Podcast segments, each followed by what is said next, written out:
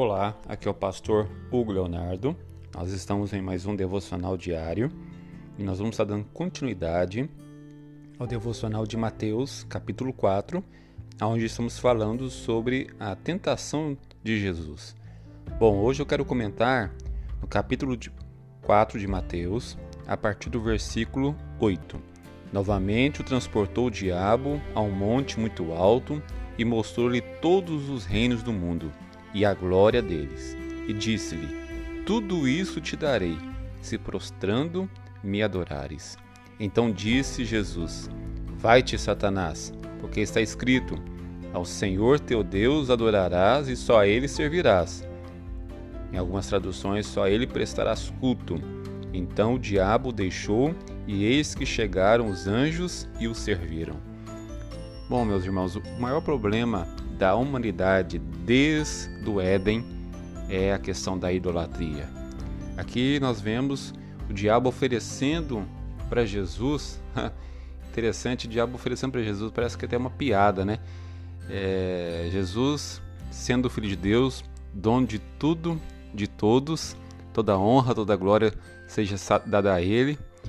Mas Jesus aqui como homem, né? Ele estava como homem, ele usurpou é, não quis é, ser Deus, mas veio como homem, como cordeiro, né, para cumprir o seu ministério. Então ele não veio como Deus, ele não veio como rei, ele veio como servo. É por isso que o diabo pôde oferecer para Jesus. Tem muita gente que oh, mas Jesus é dono de tudo, por que, que o diabo está oferecendo? Porque Jesus na terra, ele veio como homem. Ele era Deus, mas ele veio como homem, 100% Deus e 100% homem. Então ele era, estava numa natureza humana. E, e, como eu disse, ele veio para servir, ele veio para salvar, ele veio para resgatar. Então diabo, olha, se você quiser aí eu me adorares, se você me prostrar aqui, eu vou te dar tudo que você quiser, eu te dou todos os reinos. Até parece que todos os reinos, é aquilo que eu falei no último é, podcast é, a gente, e, e capaz que o diabo também acha que esse planeta é dele, mas não é. Ah, mas o mundo jaz do maligno. O mundo, no caso, não é o planeta Terra, mas é o sistema mundano. O sistema mundano, ele é maligno, ele é do diabo. Então, quando a Bíblia fala que o mundo jaz do maligno, é o sistema mundano. É a moda, é as vestimentas, é os vocabulários, é, as seitas, as heresias, os falsos ensinamentos, né? O, o, engano, é, o mundanismo, o carnalismo, né? a carnalidade, tudo isso é do diabo. Agora, a terra, Deus não deu para Satanás, a terra Deus, Deus, Deus deu para os homens. Né? Depois nós vamos estar falando, dando um estudo desse lá no nosso canal do YouTube. Deus deu a terra aos homens. Quem domina sobre a terra, abaixo de Deus é os homens, não Satanás. E aí o diabo oferece, né? aquilo que eu falei, ele usurpa, ele engana, né? Ele usa às vezes a palavra para enganar as pessoas. Ele tentou enganar Jesus. Imagine se ele tentou enganar Jesus, imagine o que ele pode fazer conosco. Por isso que nós temos que ter conhecimento da palavra, por isso nós temos que examinar todos os dias a palavra. Eu te oriento a você ler a palavra, estudar a palavra todos os dias. Não é, não é somente ler, estudar a palavra. A Bíblia não, foi, não é um livro somente de leitura, de cabeceira de leitura. Pode ser, sim, você pode ler como um livro de cabeceira, mas é um livro de estudo também. Existem estudos profundos que com certeza vai mudar o seu pensamento, porque muitas vezes nós somos enganados. A igreja hoje ela, ela é doutrinada por louvores, por música gospel. As pessoas não gostam de ouvir pregação, as pessoas não gostam de ouvir ensino, escola dominical e curso de ensino bíblico. As pessoas se afastam, elas, elas querem participar de eventos, é, de louvores, de adoração, é, de apresentações, menos quando falava vamos ter um estudo da palavra, são poucas pessoas que gostam de participar. Então hoje a igreja é doutrinada, né, às vezes uma pregação rápida no domingo à noite e muitas vezes por louvores, por músicas. E a maioria das vezes falsos, falsos ensinamentos, heresias que são cantadas aí nas músicas gospels. Olha, Se o diabo tentou enganar Jesus, imagina, imagine a gente. Ele está pronto para nos enganar é, com os falsos ensinamentos, com falsas orientações. E aí você pergunta, mas por qual motivo? Simples, para a gente adorar a Ele. A vontade de Satanás era, era ser como Deus, né? Não na, na sua glória, mas na sua adoração. Ele quer ser adorado. Né? E o problema do, desde o Éden é a questão da idolatria. Aqui no momento é Satanás querendo ser adorado. É, o problema da queda do homem. Ele queria ser Deus. O que a serpente falou para Eva? Olha, é, se você comer, você vai ser como Deus.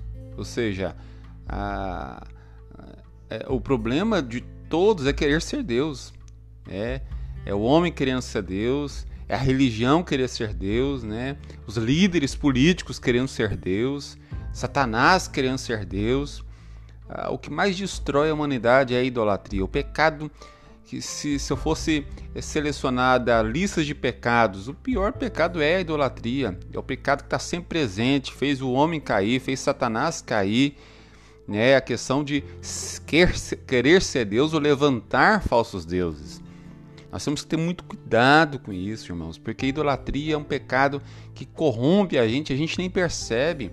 O que é idolatria? Idolatria é tudo aquilo é, que tira a glória de Deus. Tudo aquilo que tira a glória de Deus é idolatria. Então, vou dar um exemplo de idolatria. Ah, é. Eu prefiro. É, é, tô, com, tô desanimado, hoje eu não vou na igreja não. Idolatria. Ah, eu prefiro assistir aqui um futebol aqui do que no culto. Idolatria. Ah, eu prefiro pastorar. Idolatria. Ah, eu prefiro aquele fulano lá que, que louva. Idolatria. Ah, em vez de orar aqui para o Senhor Jesus, eu vou orar para Maria, vou rezar para Santo Antônio. Idolatria. Tudo que tira a glória de Deus. Olha, o nosso culto é para Deus, o nosso louvor é para Deus, a nossa oração é para Deus. Tudo é para o Senhor.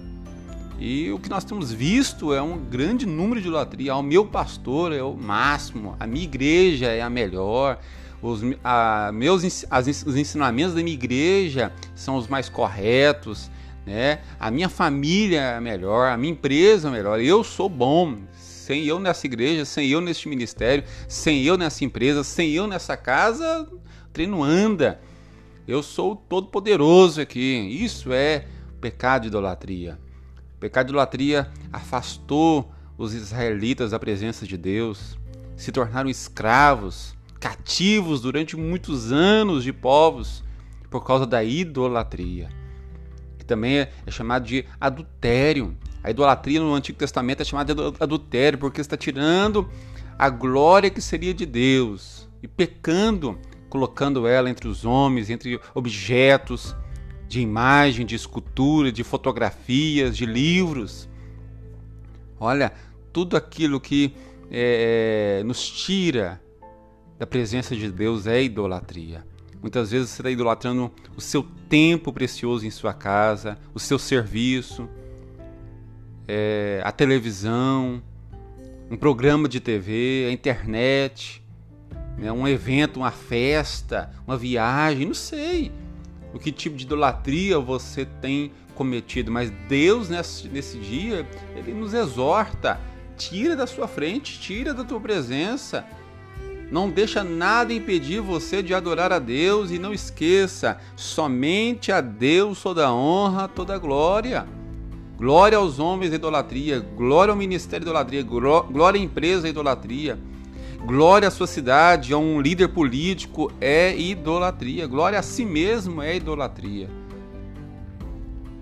Idolatria, eu repito, é tudo aquilo que tira a glória, o brilho e o louvor a Deus.